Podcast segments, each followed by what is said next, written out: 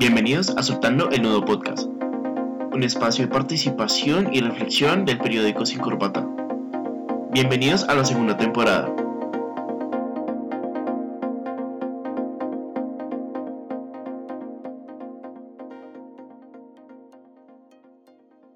Momento histórico, Carlos Fernando Daliena, para el país. La primera vacuna contra el COVID-19 que se aplica en el territorio nacional. Verónica Machado, esta mujer enfermera de la primera línea de atención de salud, fue la primera persona que recibió esta dosis de esta vacuna de Pfizer. Carlos Fernando. Última hora en Noticias Caracol. 12 y 57, mucha atención que el primer envío de vacunas para enfrentar la pandemia generada por el coronavirus acaba de llegar a Bogotá. Son 50 mil dosis de Pfizer que arribaron en un avión de carga de la empresa DHL procedente de Miami en Estados Unidos. Hizo, bueno, salió de Bruselas, luego hizo una parada en Miami y salió hacia nuestro país. Estamos justamente conectados a la señal de la presidencia de la República que transmite a esta hora la noticia más importante desde que fue declarada la pandemia en 6, el 6 de marzo del año pasado, del 2020. El gobierno nacional, como ya sabemos, tiene un estricto protocolo para eh, recibir estas vacunas después de aterrizar. Lo que sigue es que eh, las diferentes instituciones... Bienvenidos a Soltando el Nuevo Podcast. Eh, esta vez inauguramos con la segunda temporada la sección internacional de Periódicos sin Corbata. Hoy vamos a tener un especial de vacunación que habíamos prometido de la sección internacional. Eh, y pues vamos a estar eh, hablando hoy con un invitado. Vamos a presentar a nuestros panelistas del día de hoy. Ella es Alejandra Mogollón, ella es estudiante de Ciencia Política de la Universidad de los Andes y es editora de la sección internacional del periódico. Y también tenemos de invitado a Sebastián Londoño, él es estudiante de Ciencia Política y Gobierno y Gestión y Desarrollo Urbano de la Universidad del Rosario y es coordinador del Semillero Observatorio para la Contención del COVID-19 de la Universidad eh, del Rosario también y eh, pues también es un eh, líder de opinión de este tema en redes. Entonces, eh, bienvenido Sebastián, bienvenida Alejandra. Gracias por la invitación. Hola a todos. Y el día de hoy voy a estar moderando, el día de hoy voy a estar moderando yo, Felipe Sánchez, estudiante de Ciencia Política en la Universidad de los Andes y también miembro de la sección internacional del periódico. Entonces vamos a hacer esto como una conversación. La idea es que nuestros oyentes pues entiendan un poco de lo que está pasando actualmente sobre el COVID-19. Y quiero empezar con este tema, eh, hablando un poco sobre cómo vamos en términos de vacunación aquí en Colombia, para hablar un poco de cómo va el plan de vacunación a nivel internacional. Eh, digamos que Colombia inició un poquito retrasado el, plan de vacunación por diferentes temas que tienen que ver más que con voluntad política, tienen que ver con más con un mercado internacional de vacunas que está bastante congestionado a inicios de este año. Eh, y en este momento, para esta fecha, ya llevamos eh, más de 20 millones de vacunados. en primeras dosis, en segundas dosis todavía no tengo los datos acá, pero ya hemos avanzado también en esquemas de vacunación completo. Y hace unas semanas iniciamos el esquema de vacunación único de dosis eh, con la vacuna de Jensen, de la eh, compañía de Johnson Johnson. Entonces, quiero, eh, en términos generales, hacerles la primera pregunta y aquí lanzarles. ¿Cómo ven ustedes el plan de vacunación aquí en Colombia? ¿Creen que para finales de este mes llegaremos a la meta de los 28, mil de los 28 millones de vacunados que se propuso el Ministerio de Salud y el gobierno? Eh, creen que puede ser más, que puede ser menos, creo que era 25 millones. Hay unos que más optimistas que creen que puede ser unos 28 millones. Eh, ¿Qué creen ustedes? ¿Cómo ven el panorama? Y ya hablamos un poco sobre el panorama internacional. No, pues digamos que yo, yo haría una evaluación eh, positiva del Plan Nacional de Vacunación. Creo que hemos, hemos logrado avanzar durante los últimos dos meses a una velocidad muy óptima. Estos últimos dos días hemos llegado a vacunar más de 400 mil personas en un solo día, es decir, estamos acercándonos a vacunar al 1% de nuestra población por día, lo cual es un ritmo que lograron alcanzar países como Estados Unidos, Uruguay, Chile eh, o el Reino Unido en sus mejores días de vacunación. Entonces creo que eso es una velocidad muy óptima. Nos, nos costó bastante trabajo llegar allá.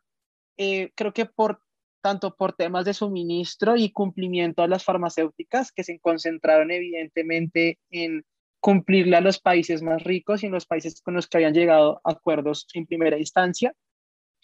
Pero también, también, también tuvo que ver un poco con, con la logística, cómo las entidades territoriales se adaptaban a los temas de vacunación, apertura de vacunódromos. Eh, fue, fue, un tema como, como de aprendizaje a lo largo del camino, que no solamente le pasó a Colombia, le pasó a todos los países. Y yo, yo creo que podríamos estar cerrando sobre las, eh, sobre las 27 millones de dosis aplicadas. Ese es como el, el, el, objetivo que tiene el gobierno, está sobre los 25. Yo creo que podríamos estar uno o dos millones de dosis por encima si logramos eh, mantener un promedio de 300 mil dosis aplicadas por día, que si tenemos el suministro, que lo tenemos, y si las farmacéuticas como Pfizer, eh, Janssen, AstraZeneca o incluso Moderna que podría estar llegando al país en este mes cumplen con lo que se ha acordado con el gobierno nacional, podríamos estar tranquilamente por encima de las 26 o 27 millones de, de dosis aplicadas. Yo ahí agregaría algo más y es tal y como están pintando las cosas, yo no sé si soy muy optimista, pero creo que para septiembre o para octubre de este año, muy probablemente el gobierno nacional levante la priorización del Plan Nacional de Vacunación y abra vacunación para todos. Es decir, cualquier persona sin importar su edad o su comorbilidad podría aplicar a vacunarse, yo creería, por tarde hasta a noviembre de este año. Bueno, yo, yo, creo que yo voy por la misma línea, Sebastián. Realmente eh, la primera visión que se tuvo cuando inició esto de, de, la vacunación, pues no era muy esperanzadora. La verdad, hubo mucho tema con los retrasos, muchos temas, como decía Felipe, eh, por una congestión en el comercio internacional, pero pues también muchos creían que era temas de, de falta de diplomacia. Eh, pero pues lograr llegar a un punto tan constante y tan avanzado como se ha visto es realmente gratificante y esperanzador de alguna forma porque pues las muertes de estos últimos días no han sido nada esperanzadoras. Entonces como que ir a la par un poco con este ritmo de vacunación pues da no toda la esperanza pues porque esto pareciera que no fuese a acabar nunca, sin embargo pues sí da un poquito de esperanza. Además quería apuntar que algo, algo que me ha parecido muy bueno es que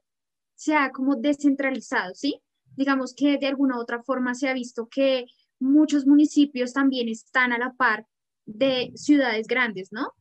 Mm, de pronto no con toda la infraestructura que se quisiera, pero aún así se han visto un gran avance en estos municipios, se han visto un gran avance en zonas alejadas, que incluso que tienen menor población ya están logrando pues acaparar bastante personas. Entonces es como como bueno, ya no es solo las ciudades, realmente se está, a la, está esa, es como, no sé si un fenómeno, pero sí es algo que, eh, un ritmo que se ha esparcido por toda Colombia. Claramente habrá lugares que, pues, que su infraestructura no los hace, no los ayuda a este ritmo, sin embargo, podría decirse que, que pues, eh, eh, una mayoría aceptable, pues. Entonces creo que, creo que eso es, es, es, es, muy esperanzador. Lograr llegar a la meta depende de muchas cosas, de muchos factores. Continuar con este ritmo, continuar eh, recibiendo vacunas. Creo que este tema también de lo que pasó hace poco con la donación de o con la ayuda de Estados Unidos, pues también da un poco de, de un de respiro al, a todas las relaciones internacionales, a esta histórica relación bilateral con Estados Unidos y, y, ver que pues aporta un poco a, a completar o a, a, tener más vacunas, pues realmente es, es alentador por donde se puede ver. Yo, yo también me considero una optimista aquí como Sebastián. Creo que ya el mundo está muy desesperanzador como para, para seguir igual y más bien es como pensar en, en cambios y que ojalá nuestros gobernantes puedan continuar logrando pues que se haga algo. Eh, ahí digamos que quería apuntar algo y es sobre, digamos, en este momento hablando concretamente de Colombia y de lo que ha pasado desde que inició el plan de vacunación, desde que se propuso el plan de vacunación, a principio de año veíamos un poco de, más, de mucha desinformación, más de la que tenemos ahorita, pero sí la teníamos bastante, sobre eh, la incertidumbre que existía alrededor del plan de vacunación en el país, eh, digamos que cuáles eran las jugadas políticas, ¿no? en ese entonces del gobierno y también de la oposición como de la crítica del, plan de vacunación, utilizarlo como una herramienta de cara a las elecciones y también como una herramienta de la oposición. Pero de hecho, a pesar, digamos que de estos retrasos en, en el inicio del plan de vacunación y algunas dudas que vieron por parte de la población, de la ciudadanía en general, también como de los muchos críticos de la academia científica en Colombia sobre el plan de vacunación concretamente, y es que incluso los más críticos del gobierno tienen que reconocer que a pesar de todas las eh, digamos, de todos los encuentros negativos y positivos que se han dado durante el plan de vacunación, se ha logrado eh, avanzar bastante. Ya llevamos unas cuantas semanas con un promedio de vacunación de 300.000 vacunas eh, diarias. digamos que los fines de semana nos va tan bien, pero también digamos que tiene que ver con una cuestión más de, de que es un fin de semana y estamos en Colombia. pero digamos que el ritmo de vacunación ha ido bien y como lo decía Sebastián, eh, digamos que nos sorprendió bastante que para inicio de este mes ya tuviéramos a, el 20, a, bueno, a los 20 millones eh, vacunados eh, en un plan de vacunación que muchos esperaban que fuera como para finales del año, que muchos todavía creían que el, plan de vacunación iba a terminar en 2022-2, que iba a ser un, plan de vacunación lento, pero hace poco el Ministerio de Salud salió con una revelación y es que para alrededor de septiembre vamos a lograr un 70% que significa la inmunidad de rebaño. y bueno, digamos que es un tema bastante complicado todavía de entender para muchos, pero digamos que los más optimistas creen que sí se va a lograr para septiembre, pero hay algo que, digamos, es un poco, un poco como la incertidumbre, y es, en este momento hay 35 millones de colombianos dentro del plan de vacunación, eh, hay una población que no se integró al plan de vacunación primero, porque no habían pruebas concretas de las farmacéuticas con las que se negociaron inicialmente de que se pudieran aplicar a mujeres embarazadas, de que se pudiera aplicar a niños menores de 16 años, bueno, adolescentes y niños menores de 16 años, también una población que es, em,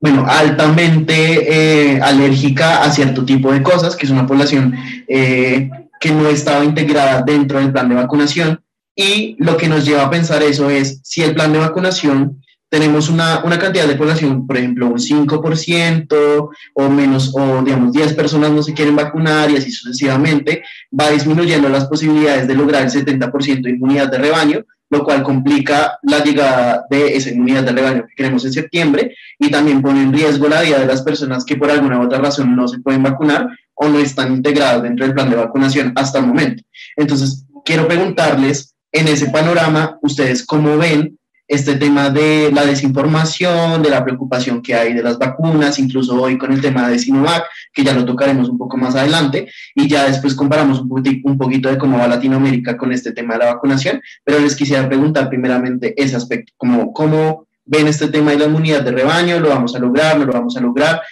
qué está pasando porque la gente no se vacuna. Bueno, eh, yo creería que que la desinformación es un factor muy importante eh, por, por, dos razones, ¿no? La primera es, digamos, que, que, altera un poco más los nervios, ¿no? Digamos que la desinformación también eh, altera los nervios, hago referencia a que lo que decía Felipe en cuanto a esto de ser utilizado en cara de las elecciones, ¿no? Es más fácil manipular eh, pues varios puntos si las personas no se informan, si no saben, e incluso muchos se siendo figuras que, influyentes, se atreven a hacer afirmaciones que solo desinforman. Entonces eso hace que las personas no se quieran vacunar, que les cojan miedo, que no sepan qué hacer y pues ese desorden solo lleva a, no sé si al caos, pero sí a una situación muy peligrosa. La otra parte de la desinformación también va de que creo que la desinformación no pasa solo nacionalmente, sino internacionalmente. Y esa incertidumbre no, no contribuye a tomar decisiones, sino contribuye a, a, que, a que realmente pues sea muy claro. Algo que sí tengo que aportar de alguna u otra forma y que espero que pues se continúe dando es que el, Ministerio de Salud ha sido muy constante a la hora de ir dando sus reportes,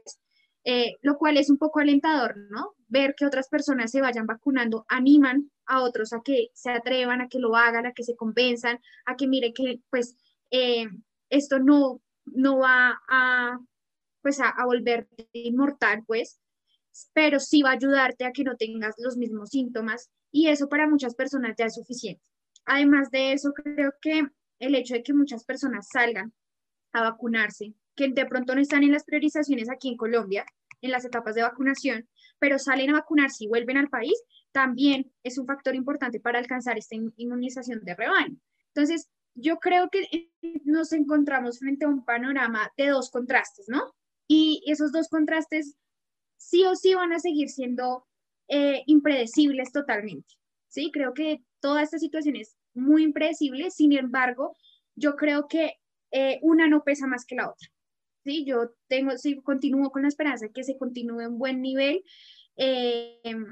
de que pues más personas se atrevan a vacunar, que más personas salgan y se vacunen y vuelvan, y también pues no soy totalmente ciega ante las posibilidades de que muchas personas todavía no se pueden vacunar, que todavía no hay estudios, que todavía no pueden o no quieren. Eh, sin embargo, yo los veo en el mismo nivel, no quiero ser totalmente pesimista, pero tampoco me atrevería a descartar otras opciones, creería yo, para alcanzar esta inmunización de rebaño.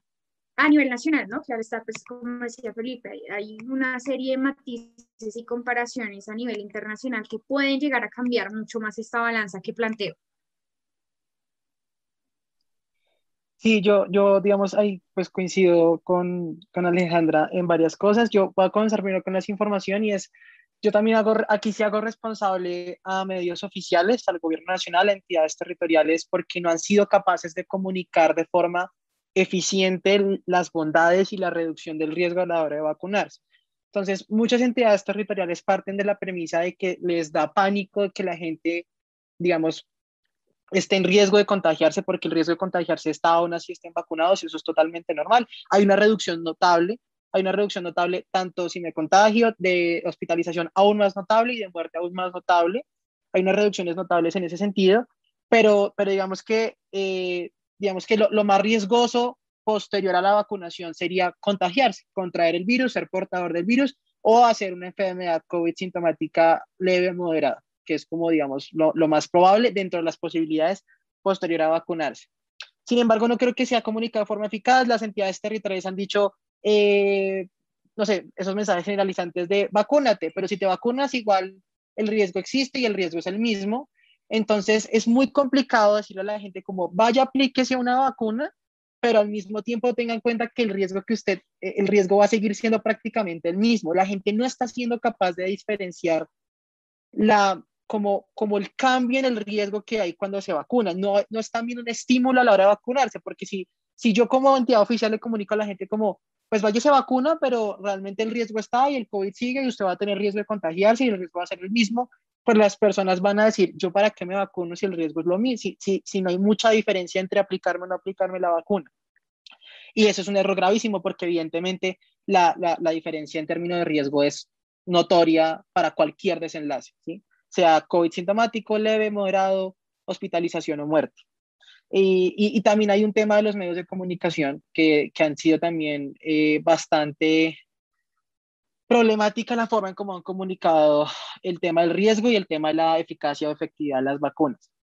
Con respecto a la inmunidad del rebaño, pues digamos, aquí hay que tener en cuenta que, que la inmunidad del rebaño es, no solamente es el tema de la vacunación, es, es vacunación más inmunidad natural. Hay varios estudios que Hoy en día nos están diciendo que las personas que han tenido COVID previa tienen una inmunidad robusta, una alta carga de anticuerpos, una alta carga eh, de células de memoria que lo protegerían frente a una eventual eh, exposición a SARS-CoV-2. Entonces, yo creo que la cuenta del ministro de agosto, septiembre, él asume, digamos, como va a ser una alta, una alta avance en la vacunación, pero también va a ser un alto,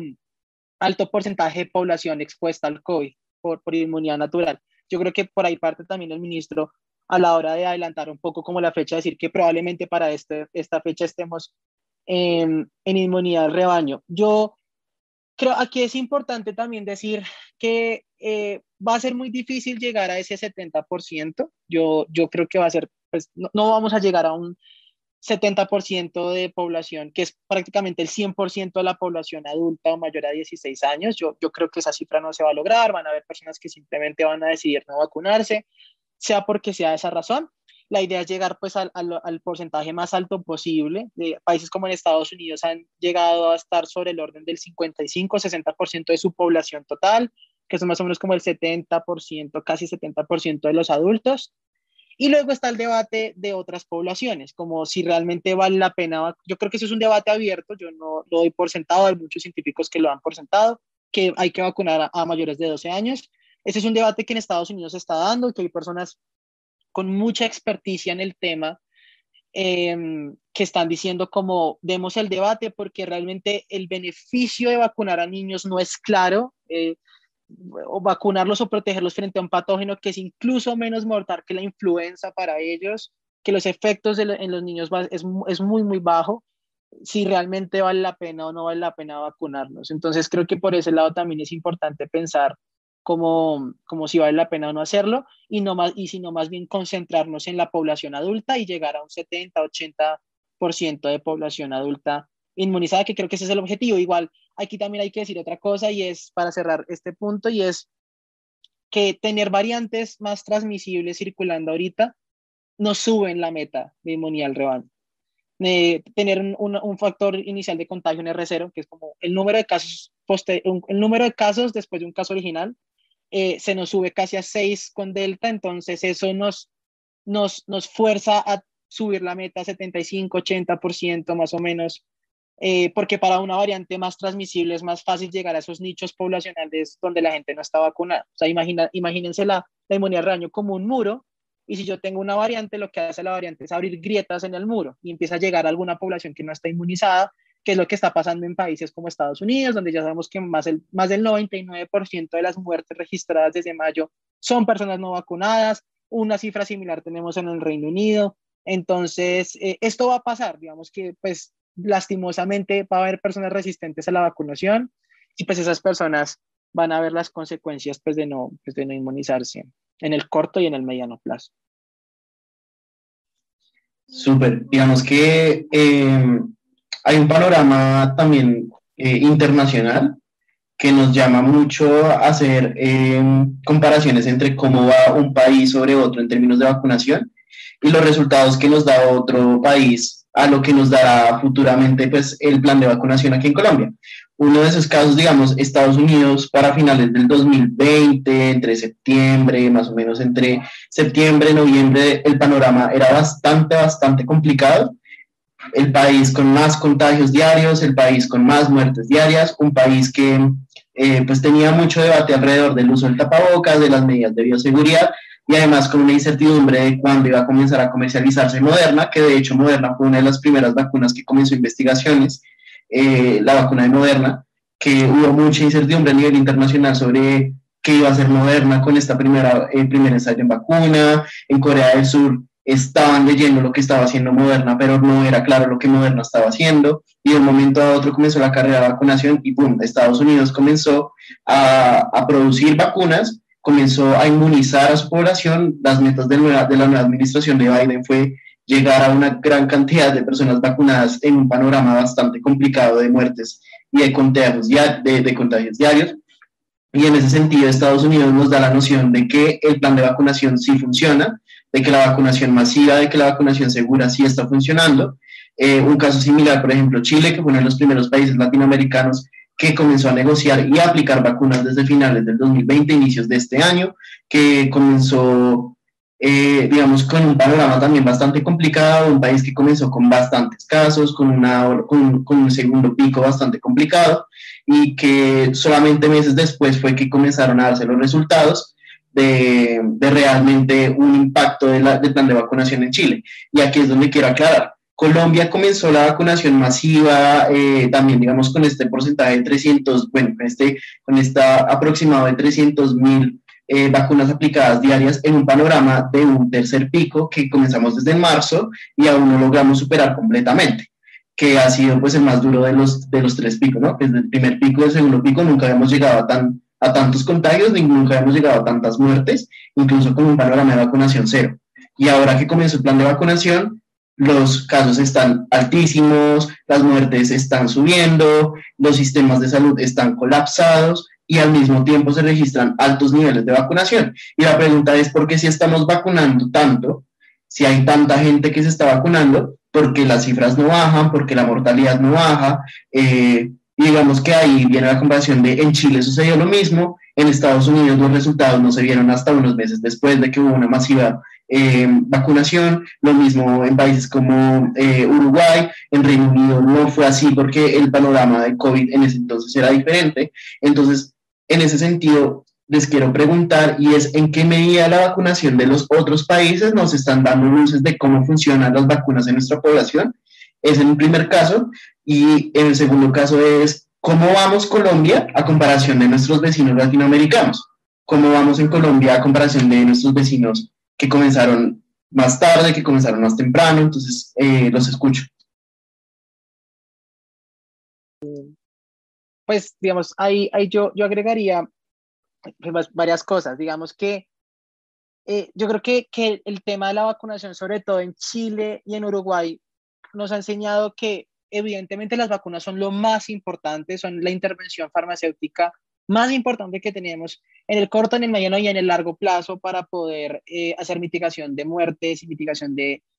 de, hospitalizaciones y de cuadros graves de la enfermedad. Creo que eso es, clarísimo. Sin embargo, no solamente la vacunación media la, el estado de contagio, la velocidad de contagio de un país específico. Y eso lo vimos sobre todo con Chile y Uruguay. Y es Chile y Uruguay arrancaron, digamos, Chile arrancó el, el, 24 de diciembre, se vacunó la primera enfermera en Santiago de Chile, pero Chile le tomó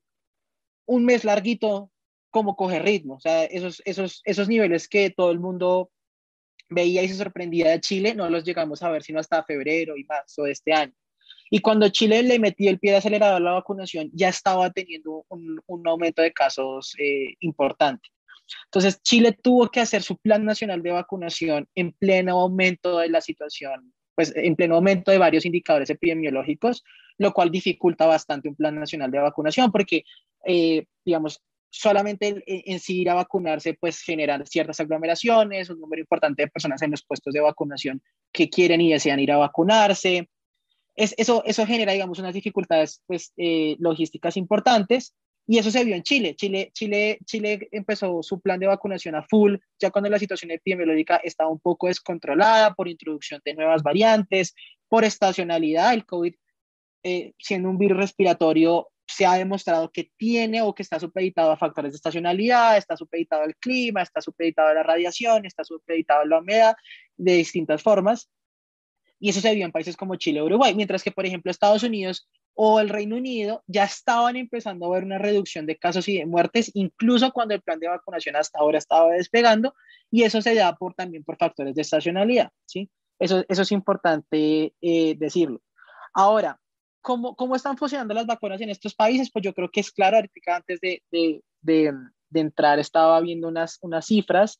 y es la relación de aumento en el número de casos en el Reino Unido por millón de habitantes ha aumentado casi 16 veces desde mayo hasta julio por razón de la, de la, de la presencia de Delta en el Reino Unido, pero no ha aumentado ni siquiera el doble en muertes, es decir, eh, las vacunas están conteniendo de forma muy exitosa eh, un aumento sustancial en hospitalizaciones y un aumento sustancial en muertes, y creo que eso es como lo más importante. En países donde tengamos alto avance de vacunación, el número de casos ya no va a ser diciente. O sea, ya sentarnos a ver cuántos casos tiene un país, cuántos casos tiene una región, cuántos casos tiene un territorio, no va a ser útil porque ya no nos importa tanto reducir el número de casos, sino que lo que nos interesa es ver si estamos viendo un aumento sustancial en las hospitalizaciones y un aumento sustancial en las muertes.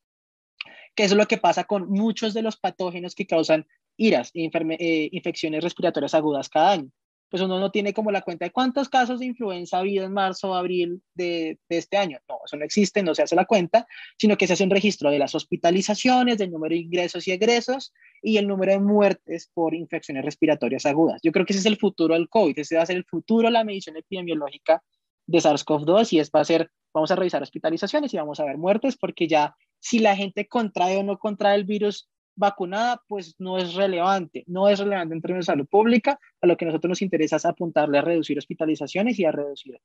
eh, muertes, pero, pero sí creo que estamos viendo un efecto de vacunación en muchos países donde se están registrando un aumento sustancial de casos que no se está viendo traducido en hospitalización y en muertes. Colombia, pues va avanzando en vacunación,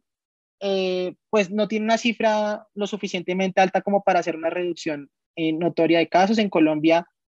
eh, si no estoy mal, un poco más del 20% de la población tiene al menos una dosis de la vacuna y un poco más del 12%, 13% tiene ya el esquema completo. Sin embargo, sí estamos viendo una reducción de mortalidad en mayores de 60 años.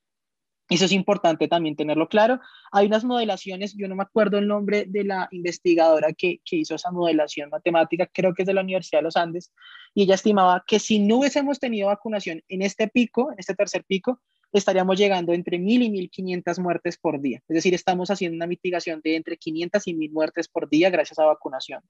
Y eso es importante pues tenerlo claro. Tenemos unos niveles muy altos de muerte porque tenemos variantes más transmisibles, es decir, tenemos mayor número de casos en un periodo más corto de tiempo y eso implica tener más hospitalizaciones y más muertes. Pero con la vacunación protegiendo unos segmentos poblacionales específicos, estamos conteniendo eh, más o menos entre 500 y 1000 muertes por día, según los cálculos que hacen algunos expertos.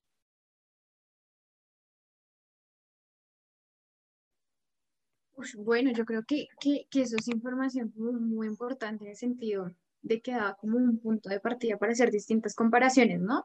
Y, y de seguir viendo eh, cómo va la, la, vacunación aquí en Colombia, pero también cómo va en Latinoamérica, en la medida que pues, bien o mal, todos ya iniciaron, ¿no? Digamos que ha sido Suramérica, América en general ha sido un continente que, que va a un paso, a un paso y, y ver que realmente se pueda contener eh, en ciertas poblaciones, en ciertos rangos de edad, pues es, es un poco alentador a diferencia de, de pues, otros continentes, viéndolo como a nivel, a nivel mundial. Entonces, yo, yo creo que queda hasta un poco sorprendida aquí con lo que dice Sebastián. No, no sé, Felipe, qué piense esto. Yo estoy aquí como, como tratando de analizar todo esto en la medida que pues se sigue avanzando pensando en, en que ya no se miren los contagios, sino ya se miren em, las muertes y ver de pronto que, que, vamos como superando ciertas etapas, pues ya, ya abre todo un panorama eh, muy distinto, muy diciente. Eh, muy disidente en casos particulares, como el hecho de que pues, Estados Unidos tenga otro, un tipo de reactivación o de que esto permita reactivar económicamente o que la reactivación sea eh, pues menos traumática, ¿no? En la medida que pues se puede hacer más, más provechosa. Felipe, eh, sí, sí, digamos que eh, quería decir que, digamos que con estas cifras que nos da Sebastián, y digamos que teniendo en cuenta este panorama a nivel de Latinoamérica,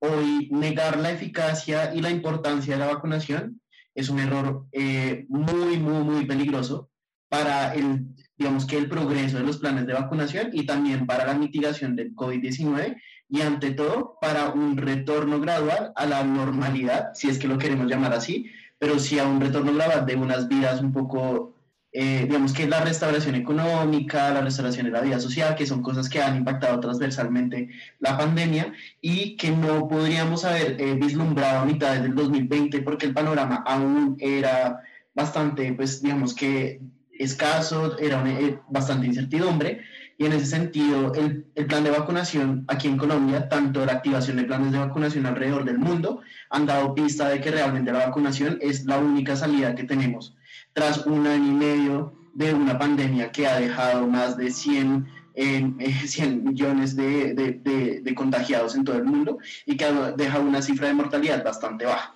Y teniendo en cuenta este tema de la importancia de la vacunación, hablemos un poco ahora sobre este tema de la estratificación de vacunas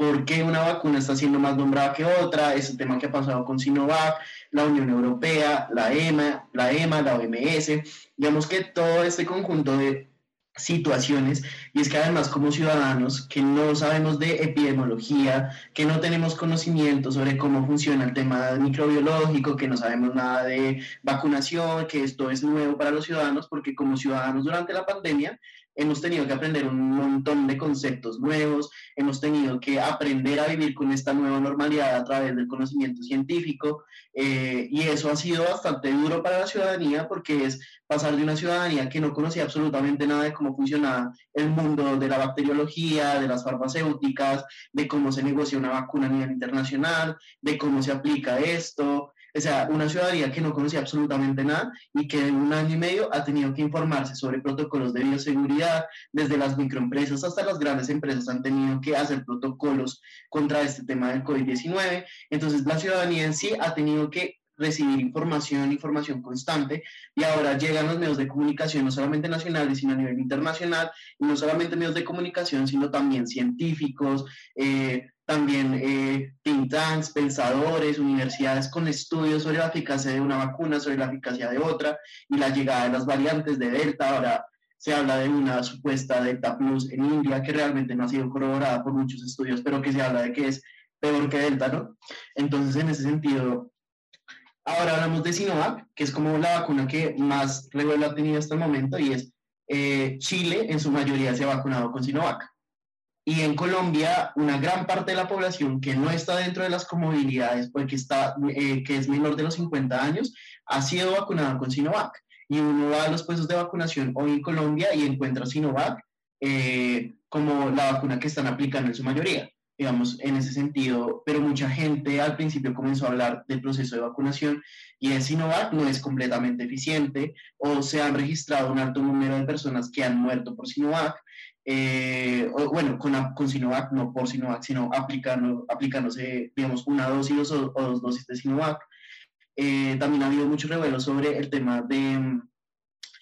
eh, de que salen estudios diciendo que Sinovac solamente tiene el 50% de eficacia. Entonces, que en ese sentido Sinovac no va a resistir la aparición de otras variantes como Delta o, pues, digamos, de las variantes que han surgido. Y entonces todo el mundo comienza a tirotear como a Sinovac. Entonces, Sinovac no está registrada en OMS, no es reconocida. Entonces, en Unión Europea no vamos a dejar ingresar personas con Sinovac. Las personas se desmotivan de vacunarse con Sinovac creen que si se van a vacunar con Sinovac, pues realmente no les va a funcionar. Y en ese sentido, este, este montón de información que les estoy dando, que además es experiencia propia, que acompañé a mi abuelita a, a, mi, a mi mamá a vacunarse y durante la fila de vacunación, la persona encargada del puesto sale y dice que los que se van a aplicar eh, Sinovac, eh, se les advierte desde este momento que esta vacuna solamente tiene un 50% de eficacia. Entonces, el mismo personal el médico y el mismo personal de salud pública está desmotivando la vacunación con Sinovac, que es una vacuna que, seamos coherentes, es una vacuna que ha sido accesible para la mayoría de los países latinoamericanos,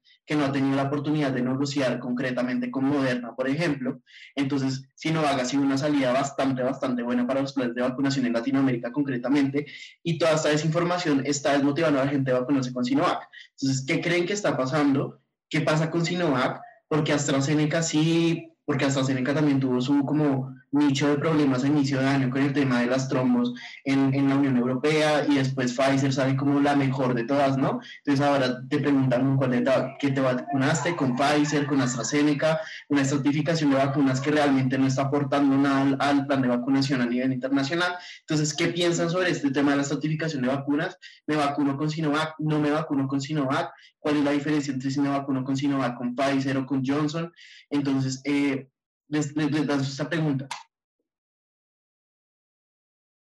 Según la OMS, el aumento de nuevos casos de COVID-19, favorecido por la expansión de la variante Delta, se está observando también en lugares con altas tasas de vacunación. La semana pasada evidenciamos un aumento de casos de COVID-19 a nivel mundial, aumentos recurrentes que se están presentando en todas las seis regiones de la OMS y después de 10 semanas de disminuciones, las muertes están aumentando nuevamente. Seguimos escuchando informes de todas las regiones del mundo sobre que los hospitales están llegando a su capacidad máxima. Sí, se ha presentado una reducción en la enfermedad del 50% de las personas que han sido vacunadas con Sinovac y en Turquía de cerca del 91%. Cabe resaltar que todas las vacunas que se encuentran disponibles en este momento, no solo en el país, sino a nivel mundial, han sido avaladas directamente por la Organización Mundial de la Salud. La vacuna de Sinovac continúa mostrando una alta efectividad no solo en la prevención de ingreso a unidad de cuidado intensivo, sino también en la posibilidad que existe de fallecer por cuenta del virus del COVID-19. La vacuna de AstraZeneca contra el COVID-19 vuelve a generar polémica tras una veintena de reportes sobre la aparición de coágulos de sangre en personas que recibieron esta inmunización. La Agencia Europea de Medicamentos abogó el jueves por... Que lanzaste muchas preguntas. Yo, digamos que yo, yo, yo entiendo y es, obviamente es lógico, hace, hace más de un año nadie sabía cuál era la diferencia entre eficacia y efectividad, qué era un ensayo clínico, cuántas fases de estudio tiene un ensayo clínico para poder aprobar una vacuna, para poder desarrollar una vacuna. Eso, eso digamos que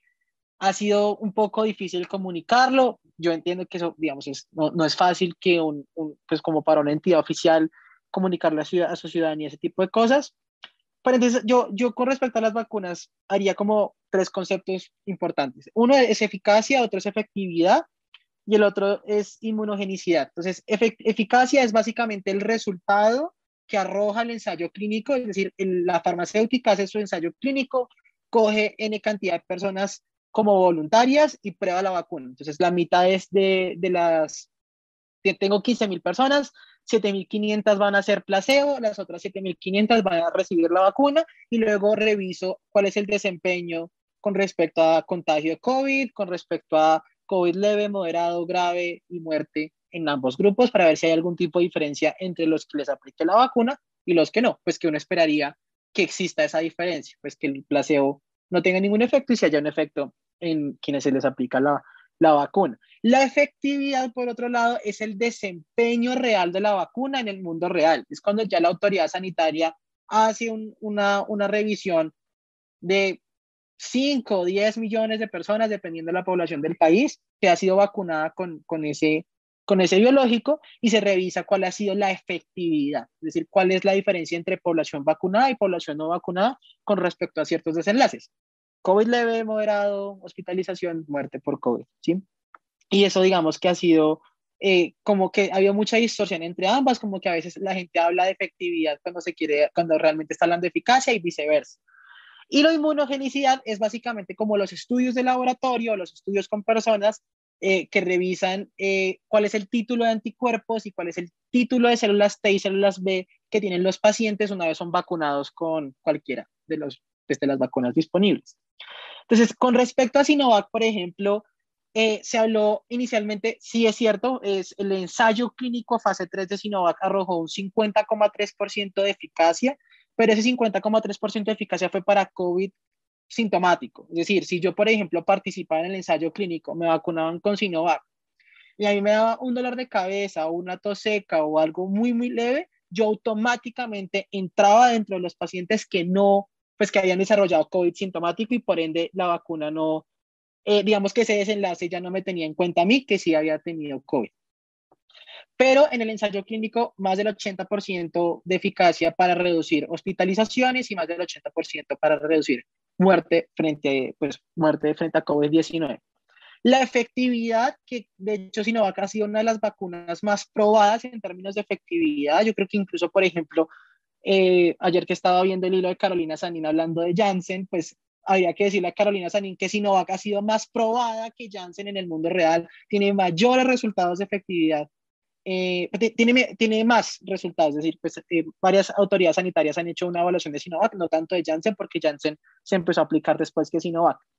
Y los resultados son mejores que incluso los resultados arrojados por el ensayo clínico. En Chile, más del 67% de efectividad para reducir contagio, más del 85-88% para reducir hospitalizaciones y cerca un 90% para reducir muertes. Es decir, el desempeño que tiene Sinovac como vacuna frente a los desenlaces que en salud pública queremos evitar, que son hospitalizaciones y muerte, es exactamente igual o muy similar al que está teniendo Pfizer, al que está teniendo Moderna, al que está teniendo AstraZeneca. ¿Qué es lo que pasa con Sinovac? Uno, que es una vacuna china, que para muchas personas eso puede ser ya de por sí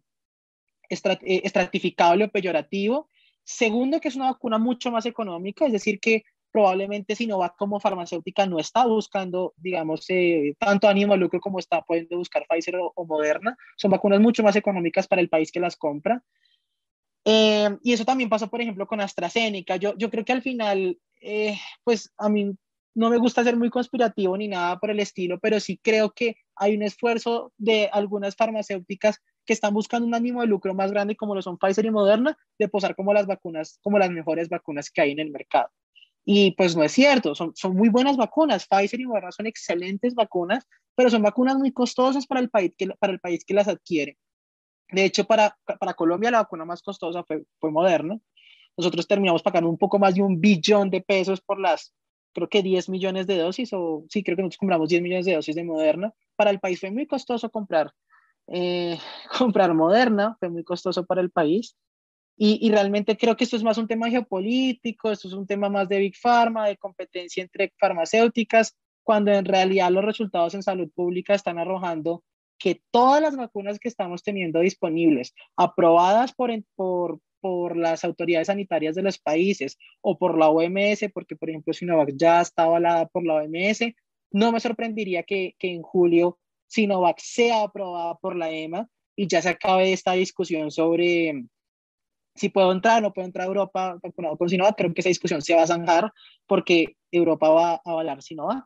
Entonces, em, creo que es más como un tema geopolítico y un tema de pujas entre farmacéuticas que un tema de comparable en salud pública, porque en términos de salud pública, las vacunas disponibles, cualquiera que sea, están mostrando ser altamente efectivas, ya ni siquiera eficaces, sino efectivas porque sabemos en el mundo real su desempeño frente a COVID.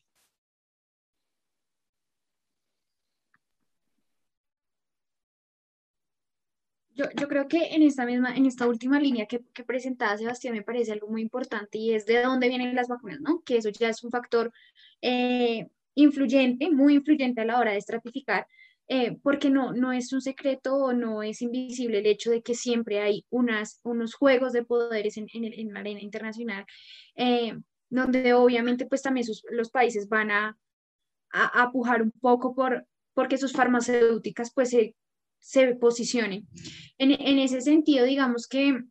que se ve claramente pues todo el tema de, o todos los estereotipos en torno a Sinovac, también a otras vacunas como lo es la rusa, la de Cuba, eh, y que este tipo de, eh, de dónde viene o este tipo de estereotipos, por así decirlos, también se ha prestado para eh, mal, malinformar. ¿sí? Como para hacer un medio de desinformación, para crear nuevos mitos, para crear nuevas teorías. Si tú te aplicas esto, te vas a volver castrochavista, si tú te aplicas esto. Y esto lo único que hace es seguir generando esa confusión a nivel mundial, ¿no? Lo que pasó ahorita con, la Unión Europea es que algunos sí reciben Sinovac, otros no,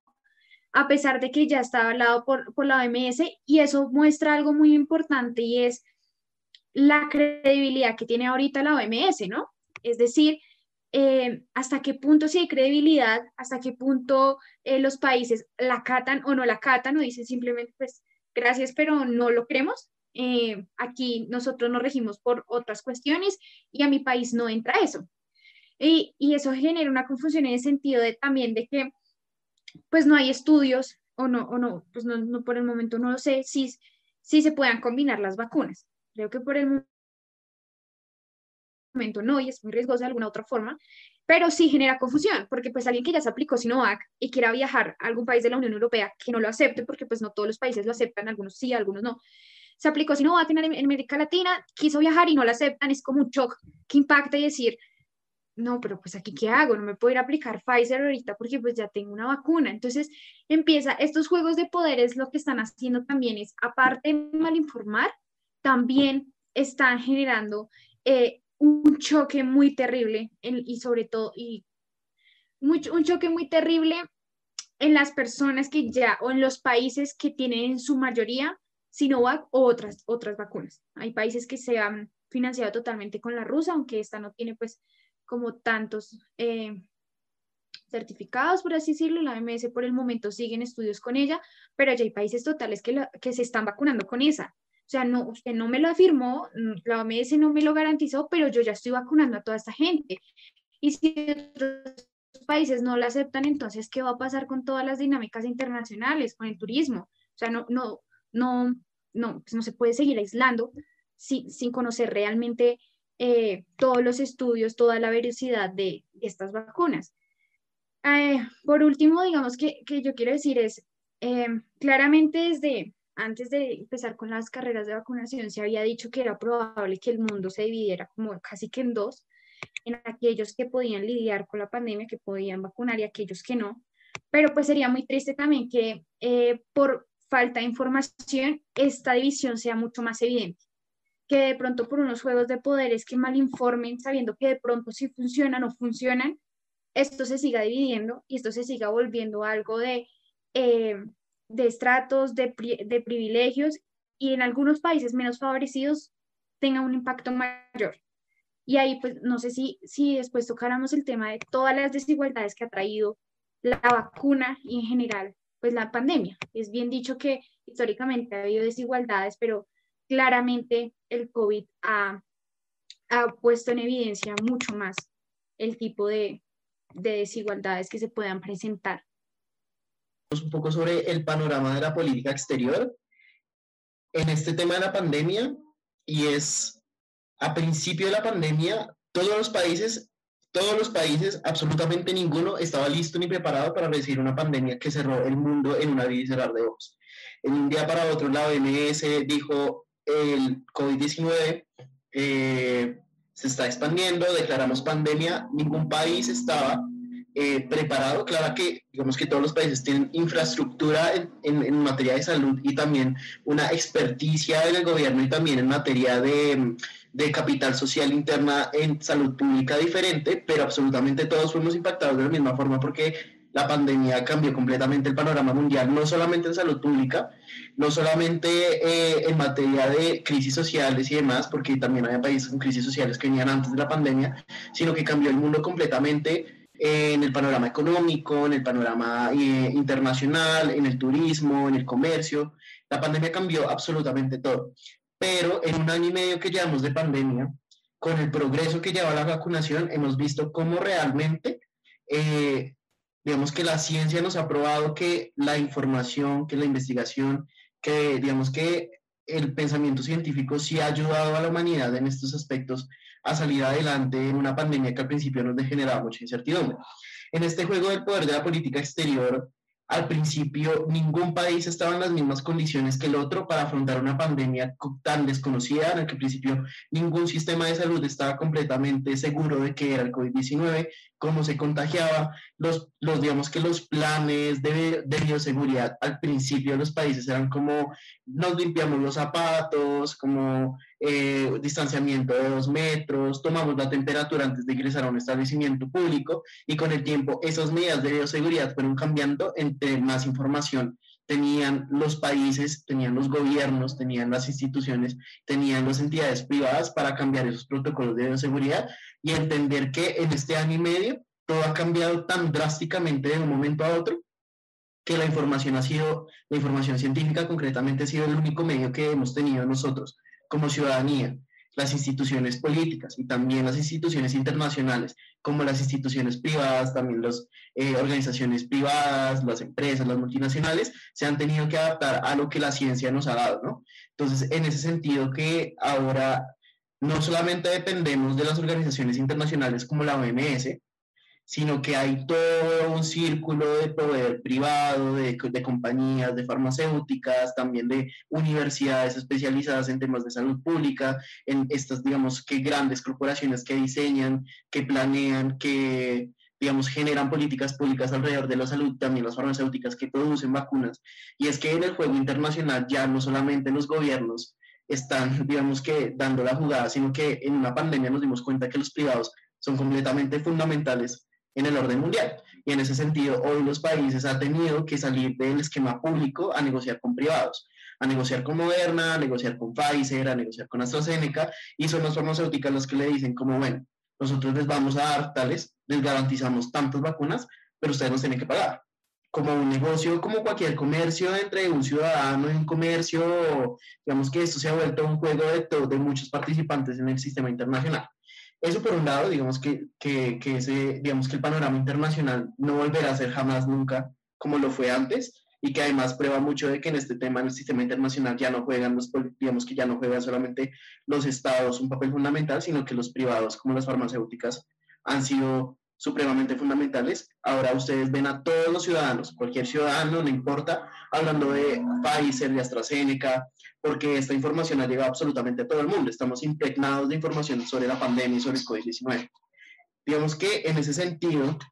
¿cómo creen ustedes que va a ser el mundo post pandemia? No les digo post pandemia, pero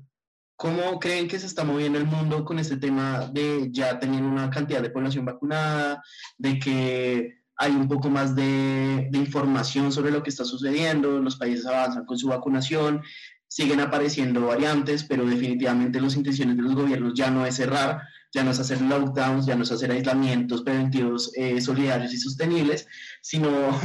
hacer eh, realmente reactivación económica al mismo tiempo de que se mejora la infraestructura de salud, la, el diseño de políticas públicas en, salud pública concretamente, eh, y se restaura, digamos que la vida de lo que nos dejó la pandemia un año y medio después. ¿Qué piensan ustedes el panorama como, como vemos ahorita? Digamos que yo, a ver, yo, yo creo que creo que el mundo post pandemia va a ser un mundo de aprendizaje, porque nosotros, tú, lo mencionaste al principio, eh, en parte de, de, la intervención que hiciste, y es, nosotros fuimos bombardeados por mucho, fuimos bombardeados por mucha información, que me lave los, que lave los zapatos, que eche alcohol, que haga esto, que haga lo otro, luego que sí, luego que no. Eh, creo que en parte, digamos, porque teníamos desconocimiento sobre, sobre el patógeno, pero, pero yo también creo que nosotros teníamos los insumos necesarios para prever ciertas cosas. Nosotros sabíamos que era un virus respiratorio, no era el primer coronavirus que enfrentábamos. Eh, creo que habían como varias cosas que estaban ahí presentes, teníamos experiencia manejando patógenos similares y pareciese que para muchos expertos en salud simplemente hicimos borrón y cuenta nueva, esto es totalmente desconocido, no sabemos nada y creo que ese fue un error de entrada eh, grande para poder hacer un manejo más adecuado pues de, del virus. Yo creo que el mundo post pandemia va a ser de aprendizaje y va a ser un poco de enseñanza en el sentido en que nosotros todavía no hemos sido capaces de, interior, de, de internalizar las externalidades negativas de las medidas que nosotros tomamos para contener el virus. Nosotros, digamos que el, año pasado fue una apuesta por hacer supresión, contención o mitigación, distanciamiento social, cuarentenas, todo este tipo de medidas no farmacéuticas, eh, con un objetivo claro y era hacer, pues, digamos, mitigación del virus. Pero yo creo que en el largo plazo lo que debería pasar ahorita, por lo menos en el mundo científico y en el mundo académico, es como varias disciplinas sentándose a pensar como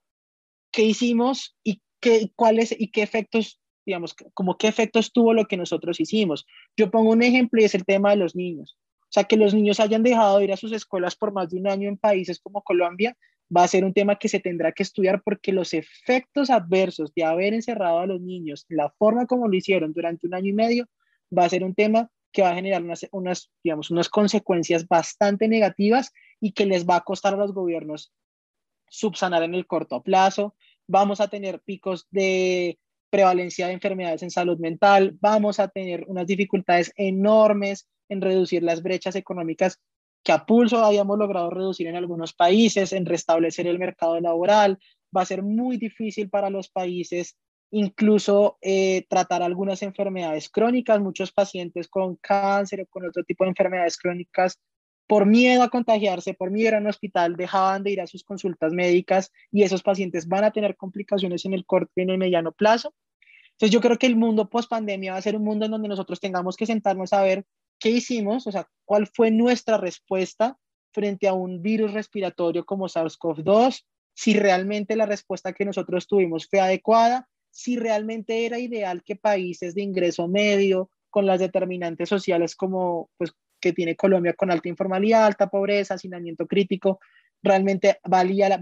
valía, valía la pena haber hecho el confinamiento tan extenso que nosotros tuvimos. Creo que como que todo ese tipo de cosas eh, va a ser como parte del mundo post pandemia. De, de, de, resto de cosas, yo creo que no, no cambia mucho. Creo que en el escenario internacional, yo el tema de la vacuna, creo que e, eso fue como básicamente ver el escenario internacional como de, de toda la vida, como dirían las abuelitas, ese escenario internacional donde los países ricos fueron los que acapararon vacunas, las farmacéuticas copiando los países más ricos, eh, teniendo en cuenta los países más, más ricos primero, y otros países emergentes, potencias emergentes como Rusia, o como China, lo que hicieron fue concentrar sus esfuerzos, o por lo menos las vacunas que ellos producieron, concentraron sus esfuerzos en subsanar ese déficit que había en ingreso en países de ingreso medio y ingreso bajo. Porque a dónde fue a parar Sputnik, o pues, digamos, por ejemplo, Sputnik fue a parar primero en México, en Argentina. ¿Dónde fue a parar Sinovac? En Chile, en Colombia. Eh, Sinopharm, que también es China, fue a parar, por ejemplo, a Perú, Argentina también, Brasil, Sinovac, entonces, como que eh, es el, es el mismo juego que estamos viendo durante los últimos años, es como esta potencia, estas potencias emergentes en un sistema que viene de hacer como,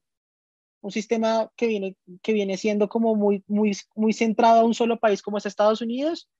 eh, a, un sistema internacional que, que, está buscando ser poliárquico, teniendo algunas potencias emergentes, y en el tema de la vacunación lo vimos, como China y Rusia tratando de subsanar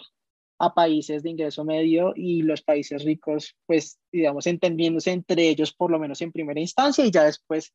subsanando a países de ingreso medio también, como es el caso de Colombia con, con Pfizer y con Janssen. Uy, yo creo aquí que, que la verdad, yo sé que esto ha sido históricamente pues muy igual, que, que como dice Sebastián, que pues se ha visto siempre esto de la gran potencia, otras potencias no. Eh, sin embargo, yo creo que esto deja consecuencias peores, ¿no? Intensifica como estas desigualdades y creo que sería un buen momento para que se repiense un poco todas estas dinámicas, ¿no? Se, se piense un poco a quienes realmente se están dejando al lado, quiénes la pasaron peor, quiénes se recuperaron peor, quiénes no se pueden recuperar, porque definitivamente hay lugares donde vacunas no han llegado, donde están en crisis, donde se han dejado marginados totalmente, mientras que otros gozan de una buena reactivación, ¿no? Yo, yo creo que hasta incluso eso sería bueno pensarse y, y, repensarse, porque pues de alguna otra forma y muy en lo personal lo veo casi inhumano, eh, de que otros países estén totalmente marginados, que estén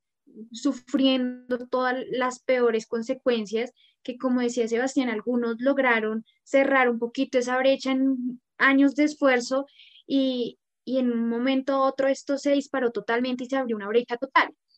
Eh, claramente lo mismo pasa con el aprendizaje, ¿sí?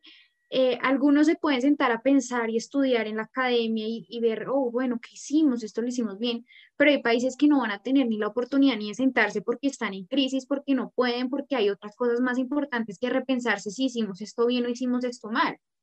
Y eso es muy triste, es decir, eh, la, Latinoamérica de alguna forma obviamente había avanzado dos pasos, retrocedió yo creo que unos tres, en no solo en cuestiones de cómo se manejó, sino en cuestiones políticas, en cuestiones económicas, en cuestiones sociales. Nada más mirando el caso de Colombia, las brechas eh, entre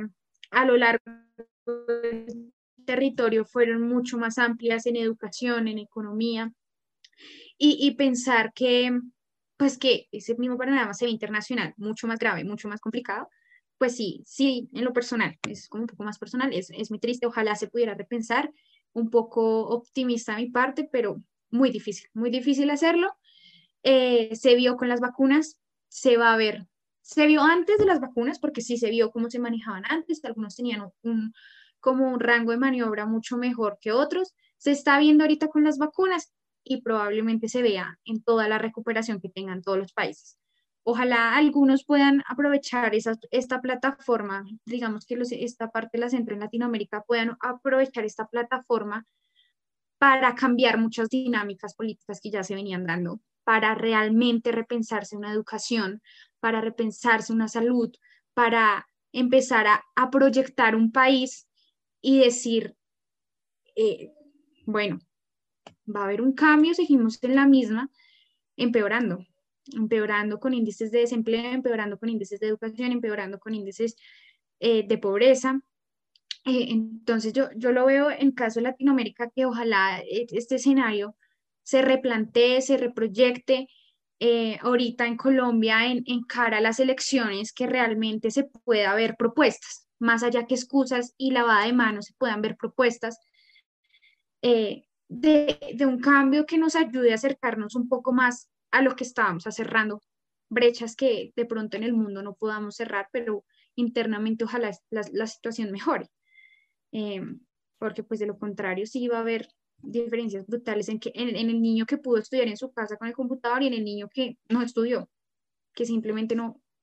no pudo hacer nada más.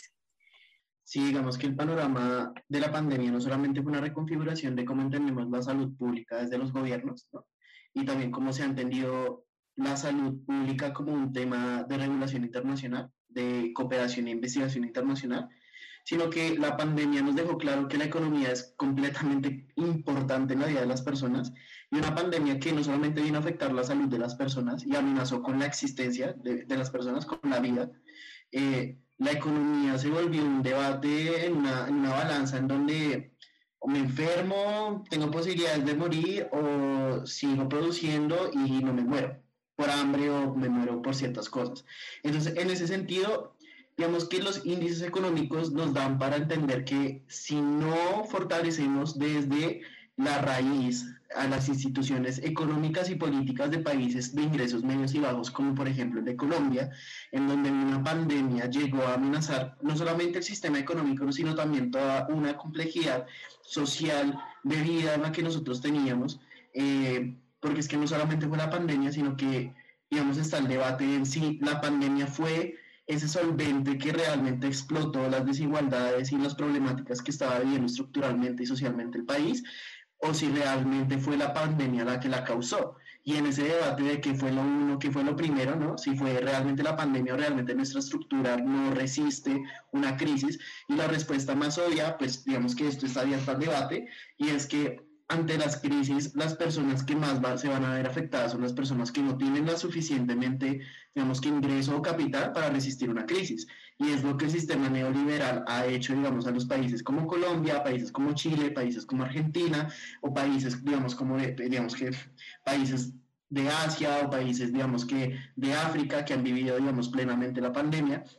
y mientras los gobiernos no reconfiguren las instituciones económicas y haya una población con suficientemente capital para resistir crisis como una pandemia, que no sabemos cuándo va a volver a suceder o no sabemos cuál va a ser el siguiente reto, digamos, como para, digamos, los países, los estados, los gobiernos y para el sistema internacional. Y es este tema de las desigualdades estructurales, eh, digamos, las desigualdades raciales también salieron a reducir alrededor, digamos que por ejemplo, entre agosto y septiembre del 2020 New York Times sacó un artículo bastante completo en el que decía, era, en Estados Unidos la gente blanca no se está muriendo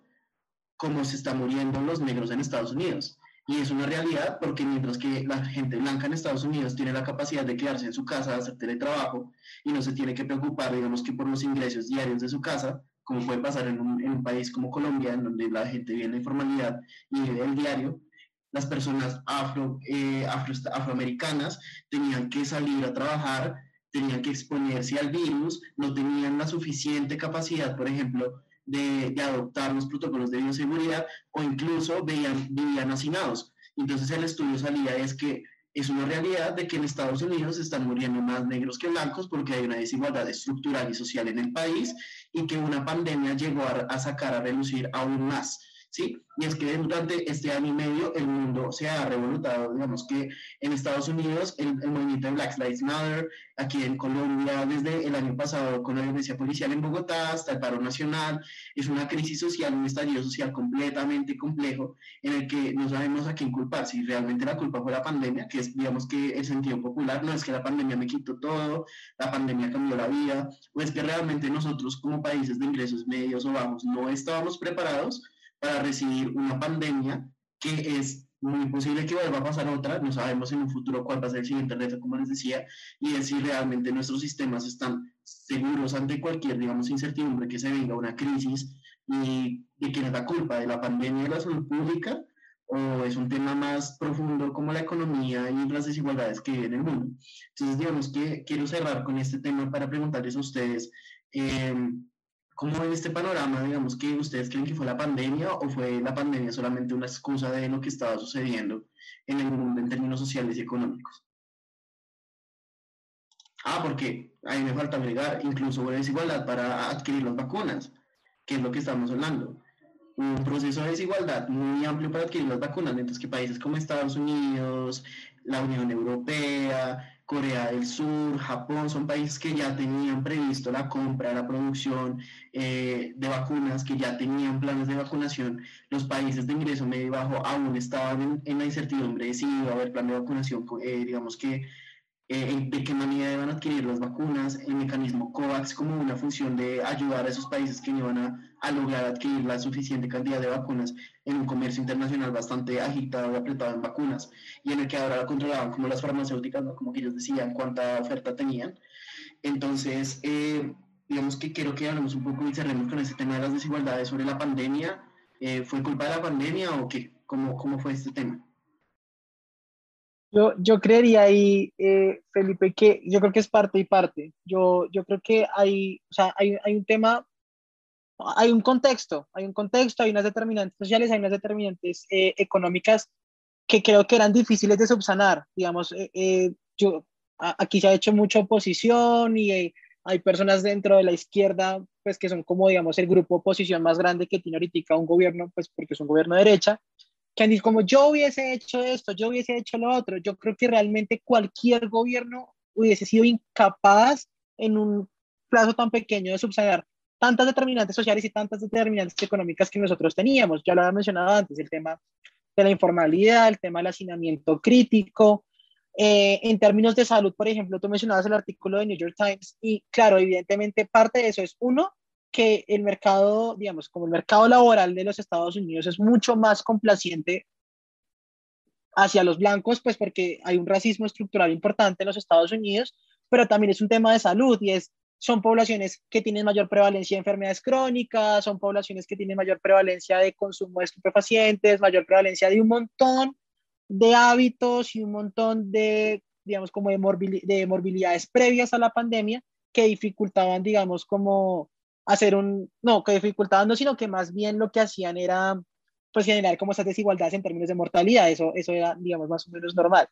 Entonces creo que en parte hay un contexto que era imposible escapar, que ningún gobierno en el corto plazo iba a poder escapar de ello. Hay otros países, digamos, en una situación más crítica, por lo menos el sistema de salud colombiano mal que bien tiene una alta cobertura, mal que bien eh, funciona con sus, con sus problemas y todo, pero funciona por lo menos mejor que otros países. Hay otros países como el Perú que ni siquiera tenían una cobertura superior al 80%, que tenían un alto escepticismo con respecto a su sistema de salud y eso dificultó bastante la tarea en términos de mitigación de muertes y hospitalizaciones. Eso fue, pues, digamos, fue muy difícil y Perú creo que es probablemente de los grandes países el, más, el que mayor mortalidad por millón de habitantes tiene a causa de COVID-19. Pero por otro lado también está el tema, eh, como no, no, tanto de la pandemia, sino de las medidas y de la forma en cómo nosotros enfrentamos la pandemia. Yo, yo me acuerdo perfectamente el primer decreto que salió, el decreto de confinamiento, de aislamiento obligatorio generalizado el 23 de marzo, creo que fue que arrancó en Colombia, tenía un montón de excepciones. Entonces tenía como 40 excepciones. Y si tú te pones a revisar quiénes son las personas que ejecutan en la mayoría de, eh, en la mayoría de espacios estos trabajos, población vulnerable, población en ciudades, eh, población en asentamientos periféricos, población pobre, población, o sea, hay, un, hay unos perfiles de esas personas que siguen saliendo y que vienen saliendo desde el inicio de la pandemia. Entonces, las medidas que nosotros tomamos, esa población esencial que tuvo que seguir trabajando, es población mucho más vulnerable en muchísimos sentidos. Las medidas agravaron y ampliaron las brechas. Los confinamientos generalizados, tener a, la población encerrada seis meses teniendo un altísimo porcentaje de pobreza y un altísimo porcentaje de informalidad, pues no solamente iba a agravar la situación para ellos, sino que iba a aumentar las brechas, pues porque estudiantes o personas que trabajan en el sector formal, para ellos iba a ser mucho más fácil hacer teletrabajo, hacer, digamos, distintas, hacer un cambio de actividades, pero para las personas en la informalidad iba a ser muy complicado. No se establecieron herramientas para poder subsanar estas, estas, estas brechas. Las medidas lo que hicieron fue ampliar la brecha un montón en países como Colombia y en otros países del mundo. Creo que fue igual. Entonces yo, yo diría, parte del contexto, parte de las determinantes, era muy difícil escapar de esas determinantes. Eh, no es coincidencia que en el mundo occidental, en el, hemisferio occidental, la inmensa mayoría de países haya tenido unos niveles de mortalidad tan altos. Los países en el occidente enfrentan estas determinantes en mayor o menor medida, pero también un poco las medidas eh, afectaron bastante. Hay un paper de la Universidad de los Andes que muestra cómo el primer pico epidémico en Bogotá fue, digamos, desproporcionalmente más alto en estratos 1, 2 y 3 que en estratos 4, 5 y 6. Y es exactamente por eso, porque las medidas de mitigación o de contención del virus eh, provocaron una desigualdad enorme, no solamente en términos de efectos económicos y sociales, sino en, efectos, o sea, para efectos mismos de la situación epidemiológica, generaron unas brechas enormes. Entonces eso también hay que tenerlo en cuenta.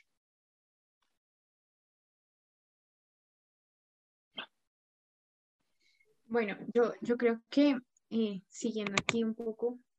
que creo que, que sigo en el live en YouTube, sí, eh, pues yo realmente lo veo más por por no, o sea, no como un medio que genera, no lo veo como la causa.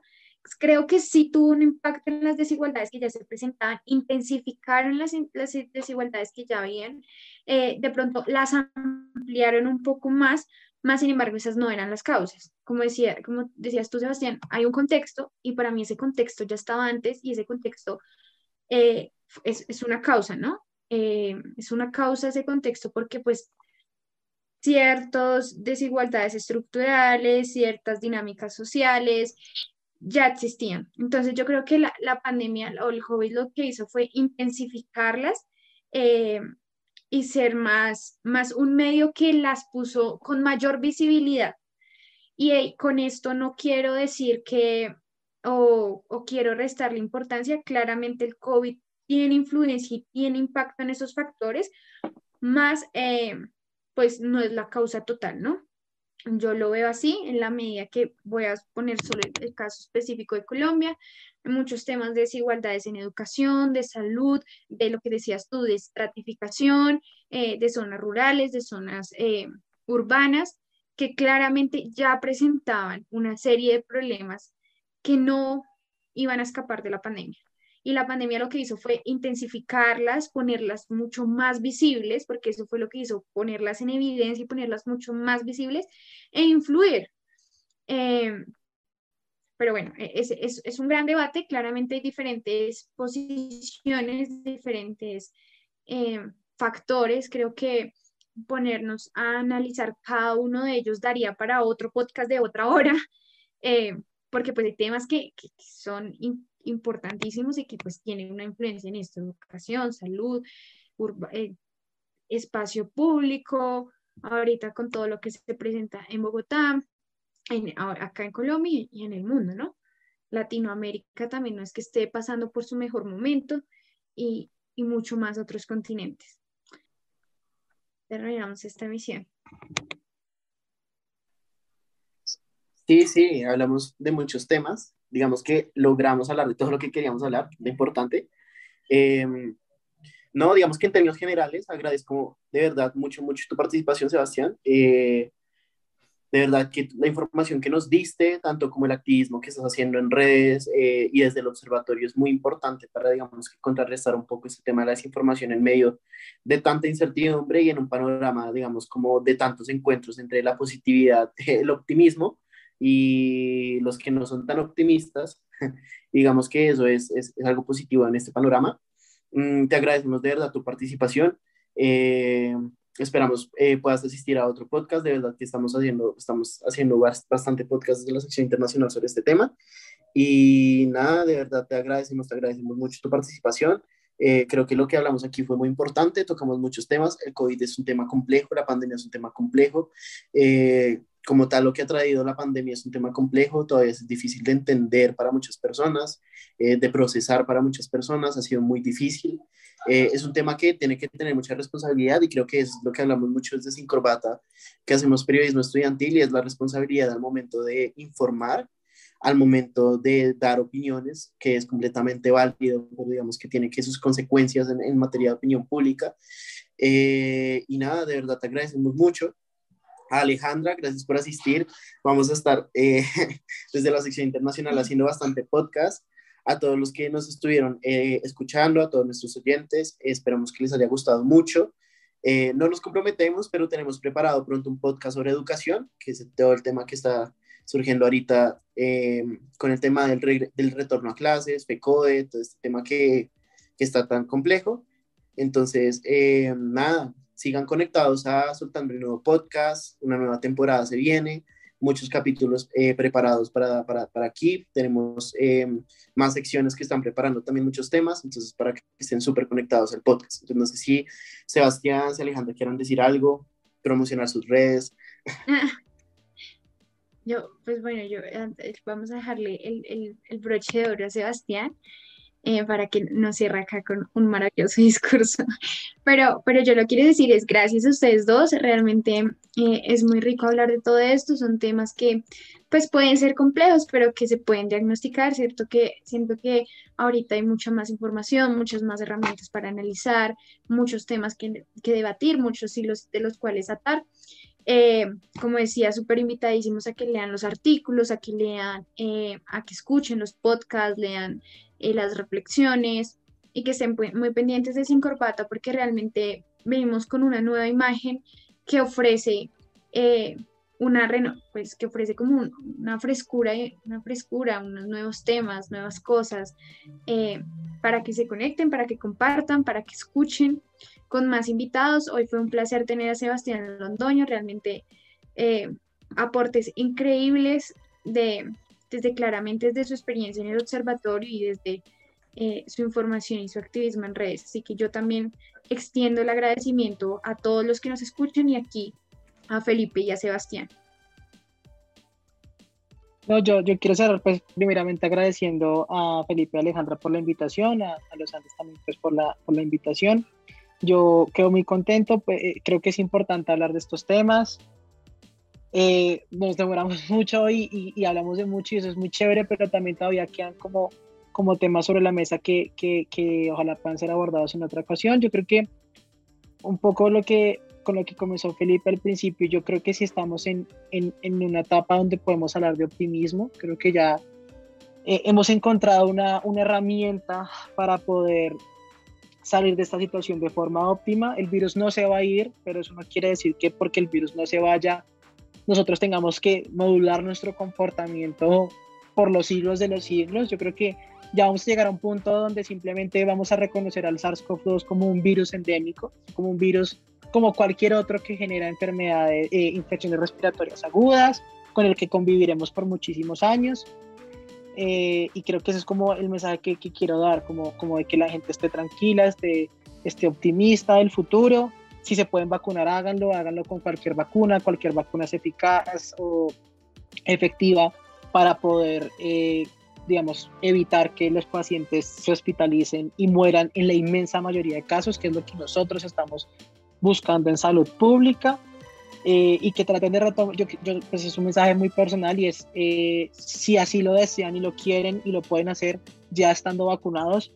eh, que retomen sus vidas, que retomen sus vidas, que retomen su vida social, que retomen su vida afectiva, que retomen su vida económica en la medida de lo posible. Creo que ese es como, como, como el mejor mensaje que uno podría dar como de optimismo, porque creo que ya estamos como en, un, en una etapa donde podemos ser optimistas. Y ya ahí pues agradezco de nuevo la invitación. Bueno, entonces a nuestros oyentes, esto fue un capítulo más del podcast Soltando el Nudo. Pueden descubrir los capítulos que tenemos en Spotify y en Anchor, aparecemos como Sin Corbata, pueden leer, leer, ¿no? Escuchar el último capítulo de Sin Corbata, que fue un poco sobre política y Star Wars en el mundo de Star Wars, por si están interesados en escucharlo. Y en esta segunda temporada venimos con muchos más temas interesantes, así que estén súper conectados en nuestras redes, periódicos Sin Corbata en Instagram, como Sin Corbata en Twitter, y próximamente haremos el lanzamiento oficial de nuestra página de Sin Corbata eh, para que esté todo súper centralizado eh, pueden visitarlos en nuestra página de Spotify y en Anchor para que lean el podcast, para que escuchen el podcast de Soltando el Nudo. Y nada, de nuevo a nuestros dos invitados, muchas gracias por asistir. Eh, de verdad que fue una conversación súper amena y esperamos vernos en una próxima, en una próxima ocasión. Esto fue todo en Soltando el Nudo Podcast.